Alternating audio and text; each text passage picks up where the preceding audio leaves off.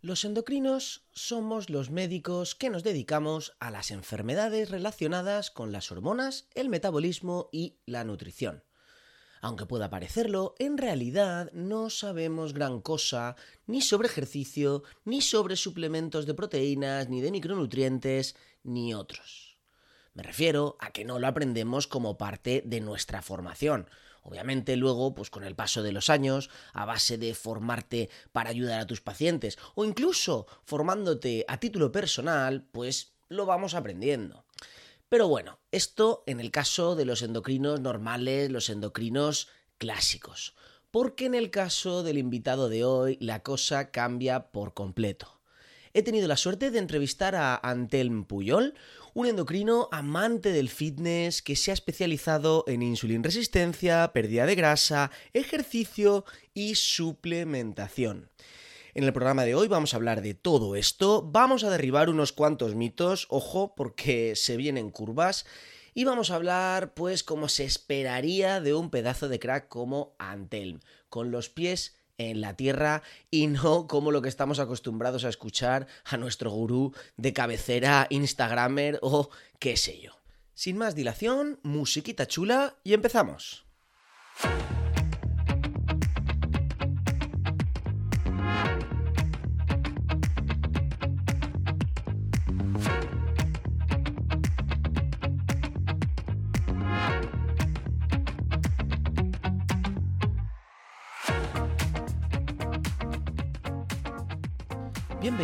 Planeta Dieta, un podcast lleno de historias y conocimiento para ayudarte a mejorar tu dieta, a controlar tu peso y en definitiva a optimizar tu salud. Antes de empezar, te recuerdo que si quieres aprender más sobre pérdida de peso, puedes hacerlo apuntándote a mi newsletter másendocrino.com barra lista VIP. Cada domingo recibirás una pequeña historia con moraleja saludable y además al suscribirte te llevas un ebook de regalo. Ya sabes, másendocrino.com barra lista VIP. Y ahora sí, te dejo con la entrevista. A disfrutar. Antel Puyol, bienvenido a Planeta Dieta. ¿Qué tal? ¿Cómo estás? ¿Cómo estás, Antonio? ¿Qué tal? Bueno, muchísimas gracias por invitarme. Es un honor estar aquí contigo hoy. Y nada, con muchas ganas. Bueno, el honor es mío y el agradecimiento también mío, porque de verdad, muchísimas gracias por prestarme un ratito de tu tiempo y además por estar aquí en el programa Postguardia, que sé que ayer estuviste guardia y eso tiene doble mérito. Ah, sí, sí, sí, pero la verdad que la ocasión lo, merecía y te agradezco, te agradezco la invitación, claro que sí.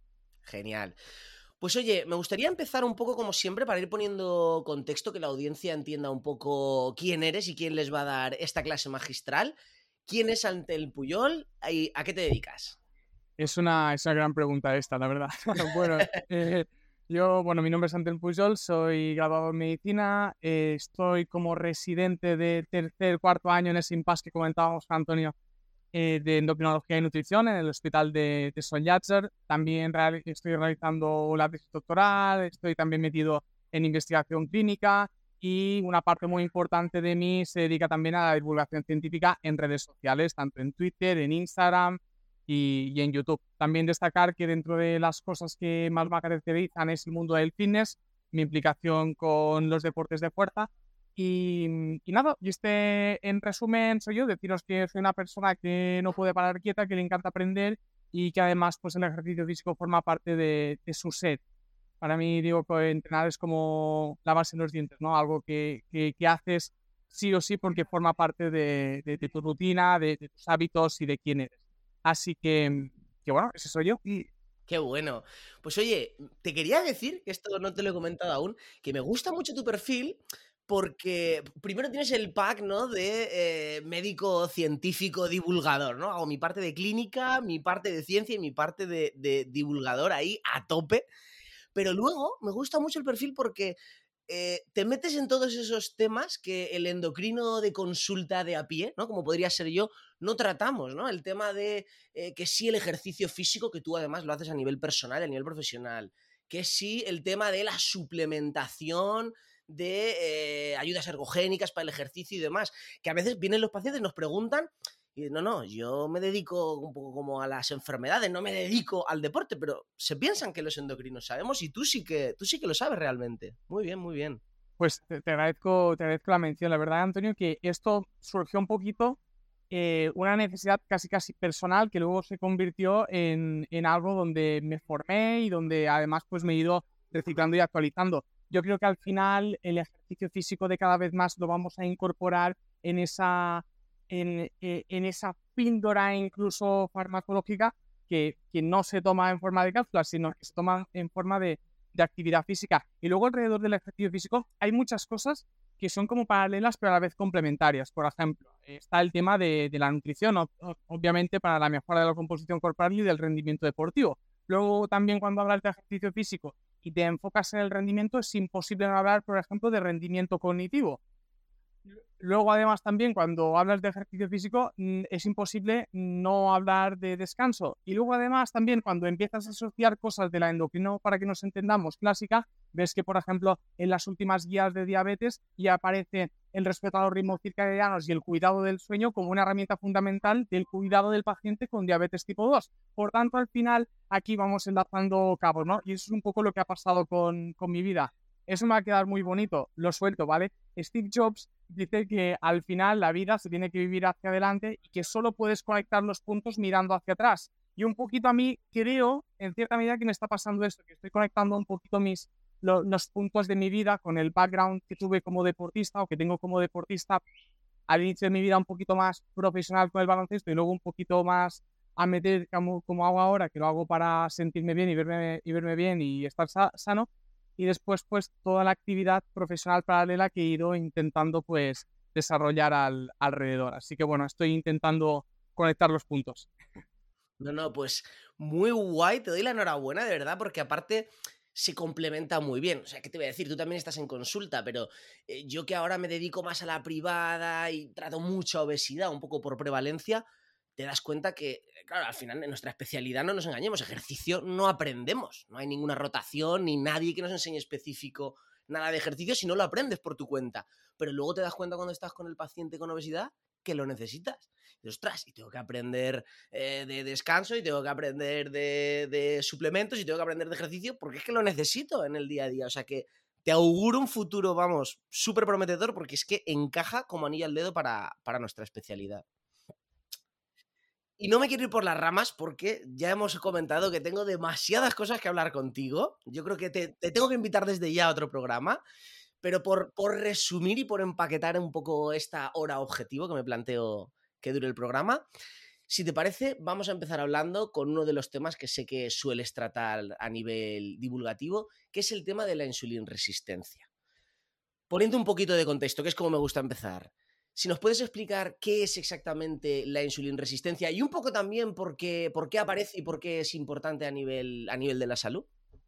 Que bueno, pues como comentas es un tema que me interesa muchísimo y además también que es un tema que cada vez más iremos escuchando que tiene más relevancia. Básicamente la insulina resistencia significa que nuestro organismo necesita para intentar distribuir los sustratos que la insulina mete dentro de los tejidos periféricos, es decir, no solo glucosa, sino aminoácidos también y ácidos grasos, necesitamos más cantidad de insulina de la que anteriormente necesitábamos, poniéndolo en cifras random y aleatorias. Si antes necesitabas una unidad, pongamos, de insulina para introducir esos sustratos energéticos en los tejidos periféricos, grasa, músculo, hígado y demás, pues ahora con esta resistencia a la insulina necesitarías más de esa unidad de insulina para que nos entendamos y para poner cifras un poquito arbitrarias. ¿Por qué es importante esto? Pues porque básicamente al final hemos visto que es un estado que encontramos mm, en muchas situaciones. Y primero, quiero romper una lanza a favor de decir que, por ejemplo, la insulina resistencia no en todos los contextos va a ser perjudicial. Es decir, cuando tú haces ejercicio físico, también se produce una insulina resistencia aguda para que tu organismo no esté almacenando esos datos energéticos, sino que los esté utilizando para la producción de energía, por ejemplo. Pero en cambio, la insulina resistencia de forma crónica, y eso es importante, y ahí está el punchline, cuando lo llevamos de forma crónica, sí que se produce un estado donde, por ejemplo, nuestras células beta pancreáticas están haciendo un esfuerzo brutal para aumentar la producción de insulina. Eso al final puede terminar fatigándolas y generar una producción insuficiente de insulina y ya tendríamos los dos principales ingredientes de la diabetes, que es la insulina resistencia y la insulinopenia, el déficit de producción de insulina, ¿vale? Y antes de llegar a todo eso, tenemos que la insulina resistencia, de por sí, por el hecho de estar luchando contra unos niveles de glucemia ligeramente elevados, generamos un aumento de la inflamación crónica de bajo grado y del estrés oxidativo. Estas palabrotas o estos mecanismos fisiopatológicos están detrás de muchas de las patologías que encontramos actualmente. De hecho, eh, sabemos que las dos principales causas de muerte a día de hoy son las enfermedades cardiovasculares y el cáncer.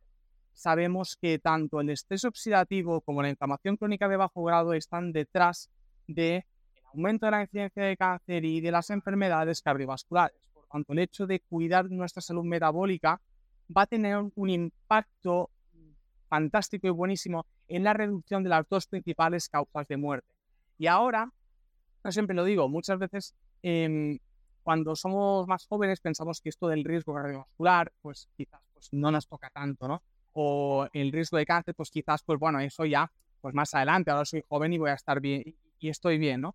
Pues bueno, esto también sabemos que existe la memoria metabólica, es decir, ¿qué significa? Que cuanto antes te empiezas a cuidar, menos probabilidad tienes de que en el futuro te pase algo malo, ¿vale? Por tanto, al final, la mejor, el mejor tratamiento, como siempre, va a ser una buena prevención. No sé si me he enrollado mucho, Antonio. No, no, no, no genial, genial. O sea, le has metido extras que me encantan. Eh, para, para, para, repasar un poco, ¿eh? porque por si acaso alguien no lo ha entendido, que yo sé que aquí en la audiencia hay gente muy experta, pero luego gente que algunas de estas palabras se nos escapan. Entonces, la insulina resistencia es básicamente que la insulina no funciona adecuadamente y el páncreas tiene que fabricar más insulina, tiene que trabajar un poco por encima de sus posibilidades, acaba muriendo, ¿no? De alguna forma por ese sobreesfuerzo y es un poco la puerta de entrada o el inicio de la diabetes, ¿vale? Ok, y obviamente esto ya no solo, que esto sí que me ha sorprendido que lo dijeras, que ya no solo es eh, el precurso de la diabetes, sino que también está implicado en otros problemas metabólicos que pueden acabar dando cáncer y demás. Vale, esa es un poco la consecuencia. ¿Y cuál sería la causa? ¿Por qué aparece la insulina resistencia? Buah, esta es una gran pregunta y de hecho aquí nos metemos en un tema de lleno que yo creo que esto da para muchísimo. Muy probablemente, eh, claro, es decir, esta es una muy buena pregunta. Decimos que la insulina resistencia proviene básicamente de un exceso calórico a lo largo del tiempo, ¿vale? Bien, aunque esto no sería el único mecanismo que podría producir una insulina resistencia, porque antes hablábamos, por ejemplo, que de forma aguda el ejercicio físico de alta intensidad puede producir una insulina resistencia. O, por ejemplo, también habremos visto, y lo vemos bastante en consulta, es que, por ejemplo, algunos pacientes oncológicos producen una insulina resistencia. ¿no? Por tanto, aquí tenemos un pez que se muerde la cola. Es decir, el exceso calórico puede producir insulina resistencia y va a ser en la gran mayoría de casos la causa de esa insulina resistencia. Pero no únicamente la insulina resistencia se puede producir por ese exceso calórico. También tenemos situación de inflamación crónica de bajo grado, estrés oxidativo, situaciones agudas que, que mediante esos procesos pueden causar una insulina resistencia. Por ejemplo, un ejemplo práctico también pongo es un paciente que tiene una infección muy grave, ¿vale? Ese, esa inflamación, esa respuesta inflamatoria grande causa también una insulina resistencia, ¿vale? Por tanto, a nivel de población y a nivel de lo que es nuestra consulta y de la mayoría de los oyentes, nos podemos quedar que la causa principal de la insulina resistencia es el, es el exceso calórico, pero que hay otras causas menos frecuentes, menos prevalentes que también pueden causar insulina resistencia. Vale, esto sería la, por ejemplo, la que me dices a nivel del ejercicio o de cuando hay una infección aguda. O sea, esa sería una insulina resistencia por diferenciar un poco fisiológica, ¿no? Una adaptación metabólica en un contexto en el que esa adaptación es necesaria en comparación a la insulina resistencia crónica derivada de la obesidad, que sería pues una sobreadaptación que al final acaba, acaba provocando más mal que bien, ¿no? ¿O me equivoco? Ok. Perfecto. Y otra, otra cosa que, he intuido en lo que comentabas, porque siempre se habla, esto me lo preguntan a mí muchos compañeros, nutricionistas con los que colaboro y demás, de oye, este paciente tiene insulina resistencia y por eso no pierde peso. Es decir, se atribuye automáticamente que como tiene insulina resistencia y la insulina es una hormona anabólica, ¿no? Que engorda, Por ejemplo, lo vemos en los pacientes con diabetes, cuando les empezamos insulina. Y es que, claro, como tiene insulina resistencia, tiene mucha insulina y entonces no puede adelgazar. ¿Esa es un poco la línea causal o es al revés? ¿O es que como el paciente no puede adelgazar por el motivo que sea, entonces tiene la insulina resistencia? ¿Dónde, dónde, eh, ¿Qué es la causa de quién? Porque esto es difícil de, de saber. Qué bueno, qué bueno, totalmente. De hecho, lo que vemos en los estudios es que hay una causalidad inversa, es decir, que las personas que les cuesta adelgazar, quizás porque no se pueden adherir a un protocolo nutricional, al déficit energético, y no pueden hacer ejercicio físico, que no lo hacen, pues estas personas van a tener más insulina resistencia, ¿vale? Eh, los estudios nos dicen que la insulina resistencia no es un factor eh, determinante a la hora de la pérdida de peso a largo plazo, sino que es la adherencia a la estrategia nutricional y al ejercicio físico lo que nos va a determinar esa pérdida de peso y que además va a reducir la insulina resistencia. Luego es verdad también que hay algunas herramientas concomitantes, es decir, algunas herramientas que junto al ejercicio físico y, al, y a la nutrición, pues podemos realizar a nivel de suplementos o incluso a nivel de farmacología para reducir esa insulina resistencia y eh, unir fuerzas en esa pérdida de peso.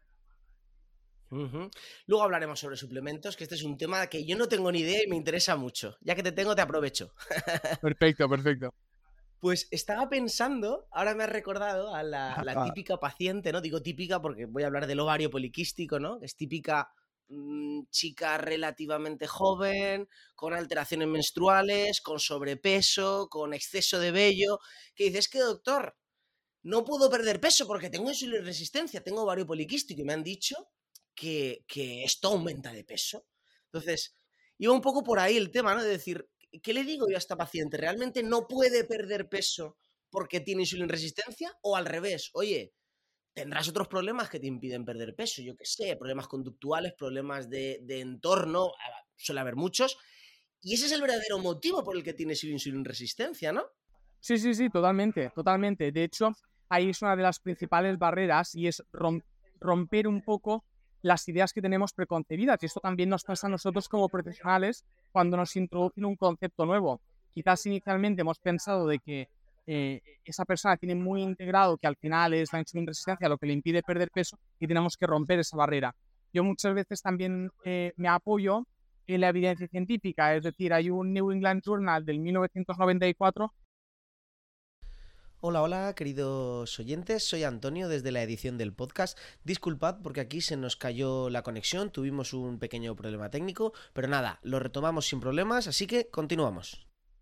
Vale, Antelm, después de estos pequeños grandes problemas técnicos, recapitulamos dónde lo dejamos. Te decía que a veces no sabemos qué es primero, ¿no? Si el huevo o la gallina. Si, ¿qué pasa? ¿Que como tengo insulina resistencia no puedo perder peso? ¿O realmente es que no puedo perder peso y entonces por eso tengo insulina resistencia? Y me estabas comentando algo de un estudio de New England súper interesante que habla de la percepción de lo que comemos. Cuéntame más sobre esto, por pues en 1994, que es el año que nací yo, se publicó New England Journal of Medicine donde decía, donde decía que eh, los humanos, las personas, somos, tremendamente malos y poco precisos en saber la cantidad de calorías que comemos. De hecho, acostumbramos a infraestimar unas mil calorías, es decir, dejamos de contabilizar unas mil calorías diarias de lo que comemos. Obviamente, mil calorías marcarían la diferencia entre perder peso o no perder peso. Por tanto, solo corrigiendo la percepción que tenemos ya conseguiríamos un cambio tremendo. Esto por una parte. Y además no solo eso, sino que además tenemos que infraestimamos la cantidad de calorías que quemamos con las, con las actividades que realizamos. Por tanto, tenemos el combo perfecto, ¿no? Es decir, me creo que como menos de lo que realmente estoy comiendo y también creo que me muevo más de lo que realmente me estoy moviendo. Por tanto, tengo el combo perfecto para el exceso calórico. Así que muchas veces, yo, yo siempre digo que no es que el paciente eh, nos mienta, no es que la persona no nos quiera contar la realidad de lo que está comiendo, de lo que se está moviendo, sino que realmente tenemos que romper esa percepción y reeducarnos otra vez, que esto nos pasa también, bueno, a mí me pasa continuamente y eso es el proceso este de desaprender y volver a aprender para aprender mejor. Pues esto es algo que yo creo que es de, de una importancia fundamental. Claro, es que es el combo perfecto para frustrarte. Porque tú dices, ostras, si es que, eh, bueno, es que pacientes así, pues ya ves, cada día veo unos cuantos, decir, doctor, es que como perfecto y no adelgazo es. Eh, eh, eh, cuidado.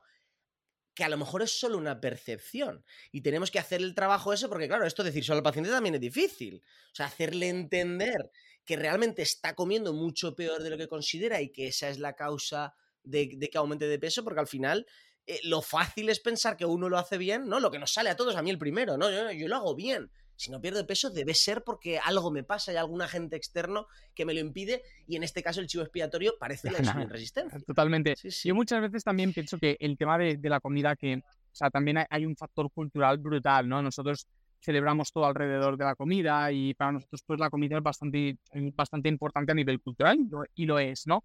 Yo pienso que ahí hay un factor de cuando a mí me dicen, eh, yo como perfecto. Y digo, vale, ¿qué es perfecto? Porque yo llevo tiempo en esto y formándome en esto y aún no sé qué es comer perfecto. O sea, realmente no lo sé qué es comer perfecto, porque esta respuesta va a tener multitud, o sea, esta pregunta va a tener multitud de respuestas y las eh, respuestas con el tiempo, si cambia el contexto de la persona, van a ir cambiando, ¿no? Por tanto, yo muchas veces lo abordo en ese sentido, o por ejemplo también lo abordo de decir, bueno, igual lo estás haciendo perfecto, pero eh, lo estás haciendo perfecto en un contexto donde realmente no necesitamos esto que estás haciendo ahora mismo, ¿no? Y necesitamos otras cosas. Por tanto, sí que es verdad que eh, a mí me gusta esto de, decir, vale, ¿qué es, ¿qué es perfecto o qué es comer poco, ¿no? Porque realmente, pues, eso es relativo. Claro, que es perfecto incluso si en este momento, si, si ese es el objetivo. Porque a veces, doctor, lo hago perfecto, lo hago perfecto. Pues mal, porque el objetivo nunca es ser perfecto. El objetivo es lo suficiente que necesitas para estar bien, claro. Pero oye, me gusta por dónde ibas de decir, oye, es que a lo mejor no hace falta comer tampoco, no hace falta. ¿Qué es lo que hace falta para vencer la insulina resistencia? Porque yo estoy dando por hecho que aquí lo que hay que hacer es perder peso, perder grasa. Pero ¿hay algo más específico contra la insulina resistencia que sea el dieta y ejercicio? ¿O todo va por ahí? Bien, yo, yo diría que, que sí, que el, grueso de la respuesta está ahí, ¿no? En el ejercicio físico, especialmente de alta intensidad, y donde trabajemos la masa muscular, que sabemos que es lo que nos produce más sensibilidad a la insulina. De hecho, hoy tenía pensado compartir un post en Twitter donde eh, hay un estudio reciente que compara el efecto del 10% de pérdida de peso, ¿vale? Unos que pierden peso exclusivamente con nutrición y el otro grupo que pierde el peso con nutrición y ejercicio físico. Pues este grupo de aquí, que pierde peso con nutrición y ejercicio físico, consigue aumentar el doble su sensibilidad a la insulina que el grupo que pierde la misma cantidad de peso solo con nutrición. Por tanto, hay un efecto sumatorio al ejercicio físico que es independiente de la pérdida de peso. ¿Vale? Y es todo lo que hay detrás del ejercicio físico a nivel metabólica, de rutas fisiológicas y demás. Por tanto, ahí va a estar el grueso de la respuesta. Y luego, ¿qué más podemos hacer? Pues obviamente, el tema del descanso va a ser fundamental. Muchas veces nos complicamos mucho la vida o la gente se complica mucho la vida con protocolos de nutrición a veces eh, que parecen del circo del sol, tremendamente complicados, hay unos maratonianos e historias rocambolescas cuando realmente estás durmiendo cinco horas y sabemos que dormir cinco horas en la gran mayoría de personas reduce la sensibilidad a la insulina de forma aguda entre un 30 y un 50% en las personas. ¿no? Por tanto, al final decimos, vale, eh, el descanso va a tener también un papel fundamental y hay que cuidarlo. Y no es algo que, que, que, digamos tú, Tony, o que diga yo ante sino que es algo que la evidencia científica cada vez tiene más clara y cada vez hay más evidencia científica. Como comentaba al inicio, esto ya está en las guías clínicas de la diabetes tipo 2, que sabemos también que nos dice la evidencia científica que entre que algo sale publicado hasta que se implementan las guías acostumbran a pasar unos 17 años de media. Por tanto, tenemos 10, claro, tenemos 17 años de experiencia sabiendo que, oye, esto de descansar es importante para mi metabolismo. Claro, es que parece mentira, ¿no? Porque cuando uno, eh, esto lo ves, esta mañana he hecho consulta, he visto cuatro o cinco pacientes con diabetes, me diagnostican diabetes, dieta hipocalórica, pechuga y lechuga, perder peso, y dices, eh, eh, eh, parémonos un momento, si es que a lo mejor es más fácil incluso de lo que, de lo que pensamos, relájate, descansa bien, haz ejercicio, pero no paseo, tú lo decías, ejercicio de alta intensidad, o sea, al final el objetivo no es solo moverse un poco, aunque eso también esté bien, sino es optimizar tu, tu, tu, tu rendimiento, ¿no? Aumentar masa muscular, aumentar... Hostia, es que parece mentira como... Esto lo repetimos una y otra vez, bueno, tú en las redes te, te, te, te estarás harto de decirlo. Los nutricionistas, los entrenadores que han pasado por aquí, todos decimos lo mismo. El descanso, el comer saludable, el pero al final es que caemos siempre en, no, no, eh, dieta hipocalórica y a correr. Joder, sí, sí. Vale, Antel, y otro tema muy relacionado porque eh, esto va a lo de mejorar la insulina resistencia, siempre hablamos en la línea, ¿no? De hacer deporte, de perder peso, pero no tanto perder peso, sino perder grasa. Eh, realmente, ¿cómo de importante es reducir la grasa corporal? Para, para el tema de la, de la insulina resistencia? Perfecto. Muy buena pregunta. Yo creo que realmente es, e, es, fundamental. Es fundamental ya que sabemos que el exceso calórico es lo que produce ese exceso de, grasa corporal. Todo esto va, va, ligado al aumento de la insulina resistencia y por tanto nuestro foco va a estar ahí. Pero es también un poco lo que os decía que, eh, y lo que ibas introduciendo, que el factor que muchas veces nos centramos en el peso y nos centramos en el peso de la báscula pero luego está el tema de la composición corporal, que es algo que va ganando cada vez más, eh, más peso, nunca mejor dicho. la claro, es decir, eh, si yo pierdo un kilo de grasa y gano un kilo de masa muscular, mi peso muscular será el mismo, pero mi salud metabólica habrá cambiado 180 grados, ¿no? Va a ser un cambio absolutamente radical. Por tanto, al final, el tema del peso también nos sale a todos porque peso, peso, peso, peso, pero el tema de la composición corporal es, eh, es brutal. La única, o sea, al final, y, yo lo digo, y admitiendo un poco más de caña, el, por ejemplo, a día de hoy sabemos que existen familias de fármacos que funcionan muy bien para la pérdida de grasa, ¿no? La versión consulta, los análogos de GLP-1, que también están tan, tan de moda, sabemos que son fármacos que son efectivos, la evidencia científica nos dice que son efectivos, hay personas que responden mejor, hay personas que responden peor, pero son efectivos. Vale, perfecto, genial. Tenemos esta herramienta, vale, sí, pero tenemos alguna herramienta farmacológica no para aumentar la masa muscular, ya no solo eso, sino para aumentar la funcionalidad de la masa muscular, es decir, que esa masa muscular que tengo es capaz de producir fuerza y es capaz de ser metabólicamente activa pues no hay ninguna intervención farmacológica a día de hoy existente que sea capaz de hacer esto.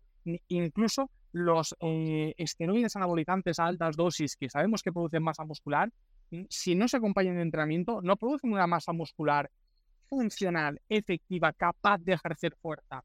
Por tanto, al final, lo que nos damos cuenta es que la farmacología ha podido, pongo comillas, sustituir o ser una buena herramienta para ayudarnos a determinadas cosas, pero con lo que aún no hay nada es para la ganancia de masa muscular que sea funcional a nivel metabólico. Y esto nos hace ver la tremenda importancia que tiene el ejercicio físico para la salud, ¿vale? Hay un gap, hay un vacío que solo puedes cubrir con ejercicio físico. Punto. Qué bueno, qué bueno. Sí, sí, o sea que, claro, mm, ¿quieres perder grasa? Vale, puedes correr un poquito, pues tenemos fármacos, tenemos eh, dietas súper hipocalóricas, pero para el ejercicio, o sea, para el músculo mm, o ejercicio no hay, no hay tu tía. Muy buena esa, ¿ves? Nunca, nunca me lo había planteado. Y oye, y mm, volviendo un poco al tema de la pérdida de grasa, que me interesa mucho. Esto sé que, sé que tú manejas bastante. ¿Tenemos alguna estrategia eh, incuestionablemente mejor? Decir, no, no, para perder grasa lo mejor son los ejercicios de intensidad y la dieta súper hipocalórica, es decir, lo que cuenta son las calorías. O no, no, es mejor eh, una dieta baja en hidratos o baja...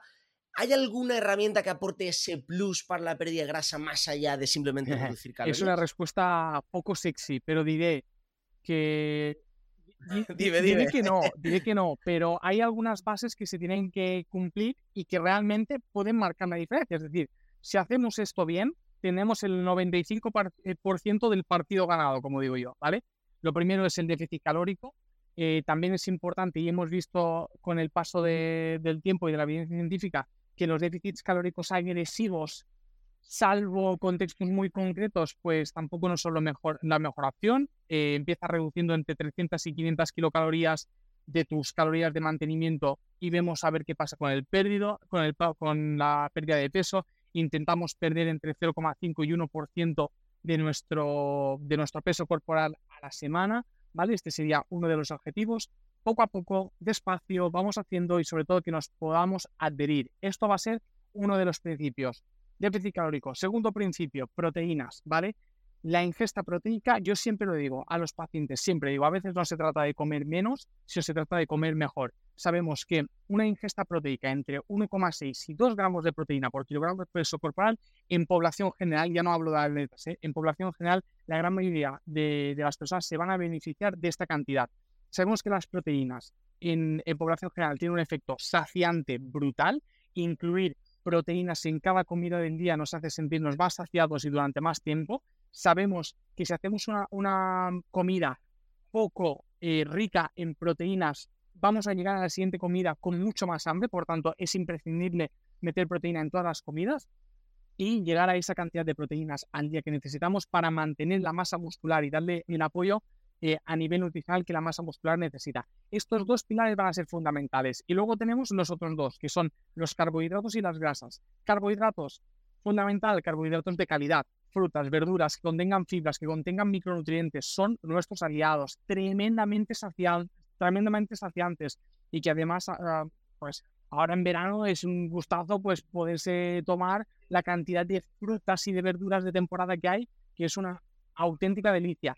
Y luego, el último pilar, tenemos las grasas. Sabemos que incluir grasas cardiosaludables también es un seguro de vida, ¿no? Estos son los cuatro pilares. Y luego aquí lo podemos disfrazar, porque ya luego, teniendo esto claro, lo podemos disfrazar. Te lo puedo disfrazar en un ayuno intermitente. Si eres una persona que, por ejemplo, como yo, que entro a las 7 eh, de la mañana al hospital, salgo a las 3 y no paro. No tengo tiempo casi casi ni, ni de hacer pis.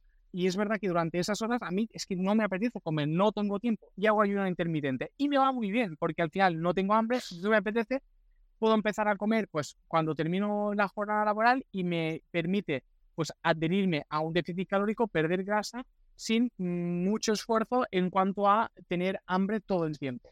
Eso sería una estrategia, ayuno intermitente, pero al final los pilares, los cuatro pilares no han cambiado. Luego, em, por ejemplo, más cosas. Las dietas bajas en carbohidratos. Bien, hay que distinguir entre cetogénica, que sería, esto depende de la definición, pero menos de 50 gramos de carbohidrato al día, más o menos, ¿vale?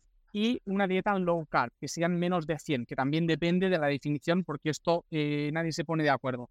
Pero la cuestión, y abordando el tema de la resistencia a la insulina, sabemos que las dietas low carb, que no cetogénica, importante, sino que las dietas low carb, parece que sobre todo a nivel de parámetros analíticos tipo perfil lipídico, triglicéridos, podrían tener un efecto eh, ligeramente positivo a una dieta que a igualdad de calorías ¿vale? nos proporcione la misma pérdida de peso. Es decir, en insulina resistencia, un abordaje con una dieta low carb parece que sería una excelente opción. Pero al final, a largo plazo, sabemos que si tenemos esos cuatro pilares que hemos comentado de inicio y todo eso se adecua a quienes somos y a nuestro contexto, vamos a conseguir los objetivos. Porque a mí lo que no me gusta es sacrificar la adherencia del paciente por si un paper me diga que la low carb va a ser ligeramente mejor. No me gusta eso. Claro. Bueno, no, me gusta mucho cómo lo planteas porque al final es como, bueno, hay unos pilares básicos y a partir de aquí, ¿cuál es el siguiente paso? Lo que más adherencia nos ayuda a conseguir. Si es que si no hay adherencia, es que me, gusta mucho cómo has acabado de decir, no, no, es que eh, sí, este paper en este subgrupo de pacientes va mejor, pero y a ti te va mejor. Si cumples los pilares básicos, pues lo que te apañe. Hay mucho margen de maniobra. Sí, sí. Y una cosa que me ha llamado la atención, dices, supongo que ya te estás esperando la pregunta, una cantidad de proteína por encima de 1,6 eh, gramos kilo día, que esto sabes que para la medicina clásica, para la endocrinología clásica de parenterales eh, hospitalarias, eso es una barbaridad. Entonces, esto hablas de, o sea, esa cantidad de proteínas que podríamos considerar hiperproteica, ¿esto lo recomendarías para población general o solo para gente que tenga como objetivo? Yo lo recomendaría para población general. De hecho, es una recomendación que, o sea, cada vez más empezamos con los 0,8 gramos de proteína por kilogramo de peso corporal. Eso ya yo creo que en 2023 lo tenemos que desechar, aparte de contextos muy concretos con insuficiencias renales y demás, que también, ojo, se está poniendo en, se está cuestionando también eso, porque sabemos que la pérdida de masa muscular también empeora la función del riñón, por tanto, ojo ahí, Eso seguro que en los próximos años tendremos más, más información y veremos. Pero aparte de esos contextos, sabemos que las dietas eh, más de esa cantidad, podríamos decir entre 1,2 y 1,6 o incluso más altas, 1,6 y 2, los efectos que hay en la evidencia científica son positivos. Es decir, tenemos metaanálisis, tenemos ensayos clínicos eh, randomizados, mm, tenemos multitud de evidencia que nos dice que es positivo a nivel metabólico y que los efectos eh, secundarios a nivel de función renal o hormonal o el mito que sea o densidad mineral o sea o lo que sea, que son esos, son estrictamente mitos.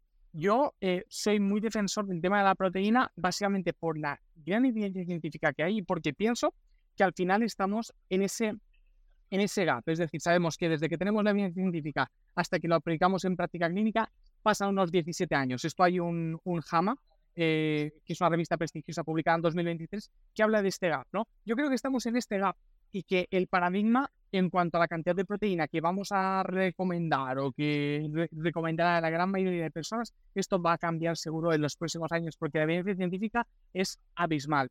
Eh, sobre todo porque también esto va a venir de la mano de la importancia que se está empezando a dar a la masa muscular, ¿no? Y al final, yo, por ejemplo, muchas veces eh, pienso, mm, yo he estudiado o me he informado mucho y he estudiado mucho y he profundizado mucho en nutrición deportiva. Y al final, ves que muchas cosas de la nutrición deportiva para el mantenimiento de la masa muscular no se, no se diferencian tanto de lo que aplicaríamos en la nutrición clínica del paciente ambulatorio. ¿vale? Así que eh, creo que es un concepto que con el paso del tiempo irá cambiando y eh, sobre todo a nivel general, de prescripción general, pero vamos, yo con la evidencia científica actual es de las recomendaciones que tengo más claras y que sé que proporcionan más beneficios. Muy bien, fíjate, no tenía yo tan claro que recomendáramos a todo el mundo. Claro, yo en pérdida de peso sí que lo recomiendo, por encima de 1,2, 1,4, sin llegar a 2 normalmente, aunque yo no hago cálculos de este tipo. ¿eh? O sea, yo cuando hay que calcular ya porcentajes de macros y gramos, esto ya nutricionista. Pero ¿ves? yo sí que sigo un cierto. Sé que la evidencia que tenemos de alteración de función renal, de densidad mineral ósea, toda viene de estudios de epidemiológicos, ¿no? Que para que la gente nos entienda son estudios que sugieren una sospecha, pero no nos acaban de confirmar que haya una relación causal, causal entre lo, que sugieren y, que realmente pase eso. Pero bueno, como, me fío de ti, pues oye, estaremos atentos a ver si es verdad que al final heredamos de la nutrición deportiva, ¿no? Esa, esa sabiduría que podemos aplicar a todos para bien, claro que sí. Vale, pues oye, tampoco quiero entretenerte mucho más, que entre los errores técnicos y todos ya se nos ha ido de las manos, pero sí que me gustaría acabar de... Eh, perfecto, acabar de tocar un par de temas que me interesan mucho y que sé que tú también los tienes muy por la mano. Un tema que ya hemos hablado así un poquito por encima, el tema del descanso. Porque todos tenemos muy en cuenta, ¿no? Que cuando no descansamos, pues oye, eh, al día siguiente estoy más irritable, no rindo bien cognitivamente y demás. Pero ¿cuáles serían los inconvenientes, incluso a nivel mm, metabólico, de resistencia, de pérdida de peso?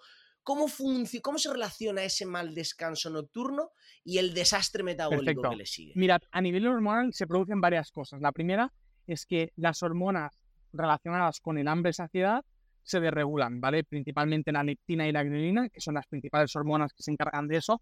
Sabemos que tenemos más hambre y nos saciamos menos eso lo causa eh, la falta de descanso.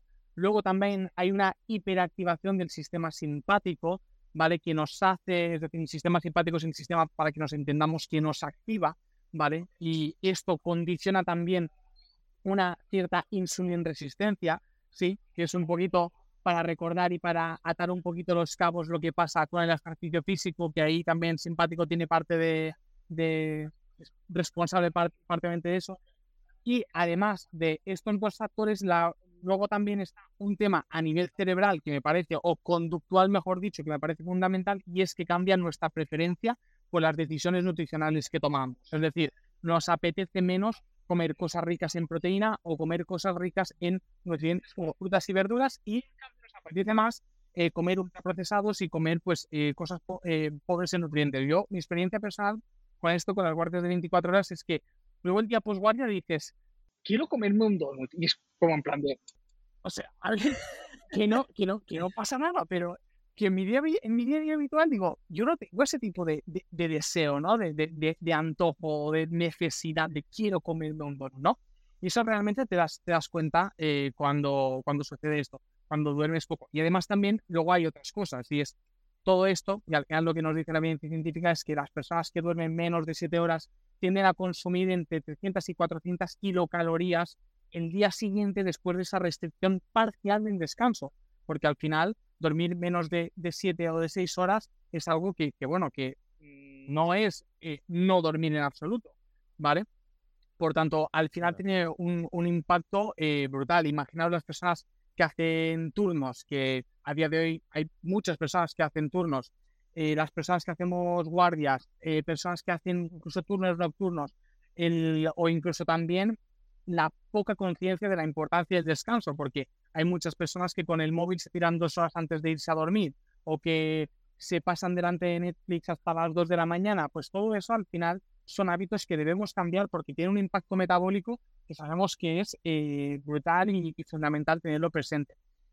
Y luego, para tampoco lo quiero extender mucho, mucho, mucho más con esto, también, también quiero destacar que, hay, aparte de estrategias a nivel eh, nutricional y a nivel de suplementos, que obviamente pues las podemos abordar, uh, el tema de la higiene del sueño es fundamental. Lo del móvil es, eh, es algo que es, que es básico tenemos, debemos dejar el móvil una hora antes de irnos a dormir. No puede ser que lo, único, lo último que hagamos antes de irnos a dormir sea estar con el teléfono porque sabemos que las luces azules, la activación a nivel cerebral, todo eso nos va a condicionar el descanso.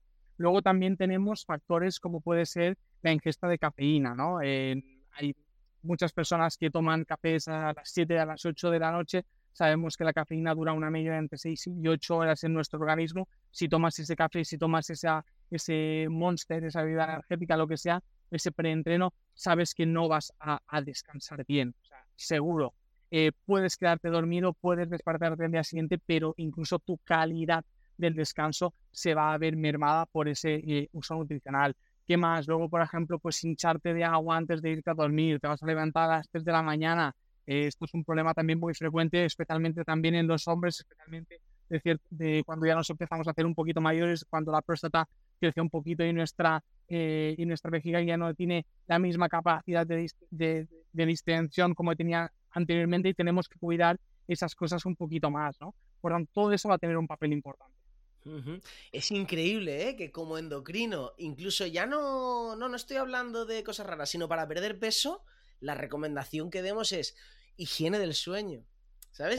Eh, ¿Por qué? No, no, porque al día siguiente, si no duermes, te vas a comportar de otra manera. O sea, realmente se sale mucho de lo que uno esperaría de un endocrino, que es dame una dieta. ¿Sabes? No, no, no te tengo que dar una dieta. Es que tenemos que hackear de alguna manera tu sistema, duermes bien, al día siguiente te va a apetecer comer mejor. ¿Y cómo duermo bien, doctor? Pues evita el móvil, no te pases de agua, no tengas esa cafeína. O sea, es como muy. ¿No? Uno no esperaría esto de un endocrino. Muy guay. Oye, ya has introducido un detalle que me interesa, el tema de los suplementos, que sé que hablas algunas veces de suplementos para dormir. Melatonina, magnesio, ¿qué hay por ahí? A ver, cuéntanos la verdad. Muy bueno, muy bueno. Pues hay, hay muchas cosas que yo creo que bien usadas pueden ser muy interesantes. Por ejemplo, la melatonina, sí que es verdad que que, es un suplemento que sabemos que es efectivo, tiene evidencia científica, lo que pasa es que muchas veces se usa mal, ¿vale? Se usa mal porque la gente lo utiliza como un inductor, es decir, como un somnífero, me tomo la melatonina y me voy a dormir. Y realmente no, mm, su función no es del todo así. Tenemos que pensar en cómo actúa para hacer un correcto uso. Es decir, la melatonina es la hormona que se produce cuando nuestro cuerpo se pone en modo noche, para que nos entendamos, ¿vale? Es decir, eh, cuando se va el tensión y demás, empezamos a producir melatonina y la melatonina nos ayuda a regular los ritmos circadianos. Perfecto. Por tanto, hay que usarla de esa forma, es decir, eh, no vale en tomarla 10, 15 minutos antes de irnos a dormir, sino que tenemos que tomarla, pues sabemos, en el punto máximo de producción de melatonina, sí, que va a ser pues la noche, entre las 10 y las 11 de, la noche, la gran mayoría de, personas. Esto puede cambiar de, de una persona a otra. Luego también hay que destacar que no podemos tomar la melatonina junto a las comidas, porque sabemos que si tomamos la melatonina en un estado eh, postprandial, es decir, justo después de haber cenado, sabemos que la melatonina ya no nos va a ayudar a la resistencia, a, a mejorar la sensibilidad de la insulina, sino que incluso va a tener un efecto contraproducente de resistencia a la insulina. Esto hay un paper de Marta Garaulet muy, muy, muy interesante sobre esto. Por tanto, la melatonina sí funciona, pero sí hay que utilizarla bien. No puedes utilizarla como un somnífero, tienes que tomártela hora, hora y media antes de irte a dormir. E intenta que la ingesta de, la cena sea dos horas antes de la toma de melatonina, más o menos. Y también no, no te sirve de nada tomarte melatonina si luego estás con el móvil aquí que te va emitiendo luz por mucho, por mucho eh, bloqueador de pantalla azul que tenga esto, que no, que, hay que dejarse del teléfono antes de irnos a dormir, ¿no? Y luego también hay otro factor importante y es la formulación de la melatonina que escogemos. Es mejor escoger una formulación de melatonina de liberación sostenida. ¿Por qué? Porque las de liberación aguda muchas veces eh, puede producir un pico muy, muy abrupto de, la, de, melatonina y luego pues este pico cae. Y en la caída del pico de la melatonina, esto en nuestro cuerpo lo puede interpretar como un, como un despertar precoz. Y por eso hay personas que se suplementan con melatonina que me dicen, oye, antes, mira, yo me tomo melatonina, pero es que a las 3 o las 4 de la mañana me despierto y ahora pues ya estoy más mosqueado porque duermo mal y además me despierto. ¿Por qué? Y luego te enseñan la melatonina y normalmente son melatoninas de liberación rápida y luego también algo muy importante y es que la gente, y digo en norma general, se pasa con la dosis. Es decir, sabemos que las dosis efectivas en los estudios es entre, entre 0,5 y 3 miligramos de melatonina, ¿vale? Y hay gente que empieza a utilizarla ya a dosis de 2, de 5 o incluso de 10 miligramos de melatonina, y he visto alguna formulación ahí un poco, bueno, por tanto es normal que no te esté ayudando con el tema del descanso estas, este tipo de formulaciones y este tipo de dosis. Empieza por 0,5 o 1 miligramo de, de melatonina. Ver la respuesta, ver si todo lo que he comentado anteriormente la persona lo está haciendo, ¿vale? Y ver un poquito pues la respuesta. También destacar con la melatonina y es, tiene muchas acciones, es uno de los principales antioxidantes mitocondriales que existen a día de hoy. Se utiliza también en anti-aging y al final todo eso también hace que salen como multitud de usos y uno tiene que saber por qué la usa, porque si la utilizas para el descanso, las dosis son estas. Son estas. Si la utilizas como antioxidante mitocondrial, pues igual te tienes que ir a dosis mucho más altas, pero no esperes que te mejore el descanso, porque probablemente no te va a ayudar, ¿no? Todo eso. Claro, no, no, muy bien. Esto es una de las cosas, fíjate esto que acababas de decir, eh, que yo comento muchas veces con los pacientes de que ¿tomas algo de medicación? No, pero bueno, tomo suplementos. ¿Y qué tomas? Magnesio y eh, selenio y melatonina y vitamina C, y vitamina E y un polivitamínico. Y, ostras, al final no sabes ni qué te tomas, ni para qué te lo tomas, ni qué te está funcionando. Porque ostras, ah, pues hazlo en forma de un protocolo, acompáñalo del resto de medidas lógicas. Oye, tu objetivo es dormir, pues haz las medidas de higiene, el móvil, te toma la melatonina, la dosis que toca, todo como toca. Lo pruebas un tiempo y ves qué tal, pero no hay 50 suplementos a dosis, pues que te ha recomendado una vecina, una prima, el otro. Es que, es que tienes un, como dicen los canales, un merde ahí que no sabes, no sabes qué funciona y qué no. Totalmente. Y al final también algo importante y es, ah, yo, yo no sé, yo, intento ser muy minimalista porque al final también es eso, que por ejemplo te miran los estudios y utilizan un componente, no utilizan 18. Pero parece que, claro, que si te compras un, un suplemento, por ejemplo, que solo lleva una cosa, y dices, hostia, vaya mierda, ¿no? Porque solo lleva una cosa. Es con plan de, oye, que, que, que no, ¿eh? Igual que con esto, llevamos más que sobrado, sobre todo si es un suplemento de calidad, si tiene una dosis adecuada para ti y si la formulación es la que toca. Luego podríamos pensar en otros ingredientes, por ejemplo, el magnesio, ¿no? Que es algo que habías comentado y que el magnesio, por ejemplo, sí que a mí es de estos suplementos un poquito, que es de los pocos que como que van bien para todo, ¿no? Es como un poco la, creatina para el rendimiento deportivo, pues es el magnesio para la salud en general. El magnesio sabemos que, bueno, que a nivel de la membrana celular, pues es un sensibilizador, es decir, tu célula, para que nos entendamos, está más mimada y recibe con más agrado los distintos estímulos parte también tiene un efecto relajante a nivel del sistema nervioso y sabemos que mejora el descanso. Dosis de entre 200 a 400 miligramos. El magnesio también además tiene efectos positivos en la producción hormonal, tanto tiroidea, tanto en los hombres también a nivel de regulación de la testosterona y en, y en las mujeres sabemos que ayuda a el balance estrógenos, progestágenos en las en los distintas fases del ciclo menstrual. Por tanto, es uno de estos suplementos que es como este sí que es uno de que parece que va bien para todo. Obviamente no es de te va a solucionar la vida, porque muchas veces parece que te vendo este suplemento porque te va a solucionar la vida. No, pero sí que te va a ayudar, se nota la diferencia. También si haces deporte es uno de los que ayudan a la recuperación, eh, reducen los calambres, mejora la contracción muscular, mejora el rendimiento deportivo. La verdad que es un suplemento al que no le puedes poner pegas. ¿Y esto que se lo recomendarías, así como norma general, a alguien que eh, lo típico esté pasando una mala racha, nada? Es que ahora cuando llega el verano estoy un poco flojo o para temas eh, de ejercicio y tal, o a todo el mundo.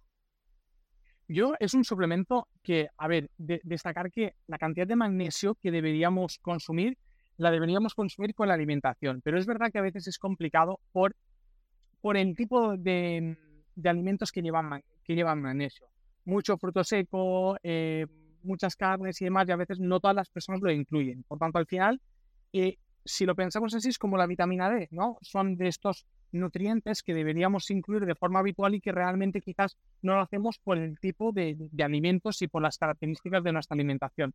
Yo la suplementación con magnesio sí que la, recomienda, la recomiendo en casos de, de fatiga, personas que se sienten como muy cansadas, con recuperación muscular irregular, también en mejora del descanso, eh, sin duda, y en estados de, eh, pues, de un poquito más de ansiedad, no quiero decir ansiedad, sino de ansiosos, ¿no? Sí que es de estos suplementos, yo eso de los suplementos personalmente que tomo, que creo que, que van muy bien, que sabemos que se puede hacer un uso eh, muy prolongado en el tiempo y que debería ser parte de la alimentación y realmente no lo es, pues un poquito por las decisiones nutricionales que tomamos en día a día.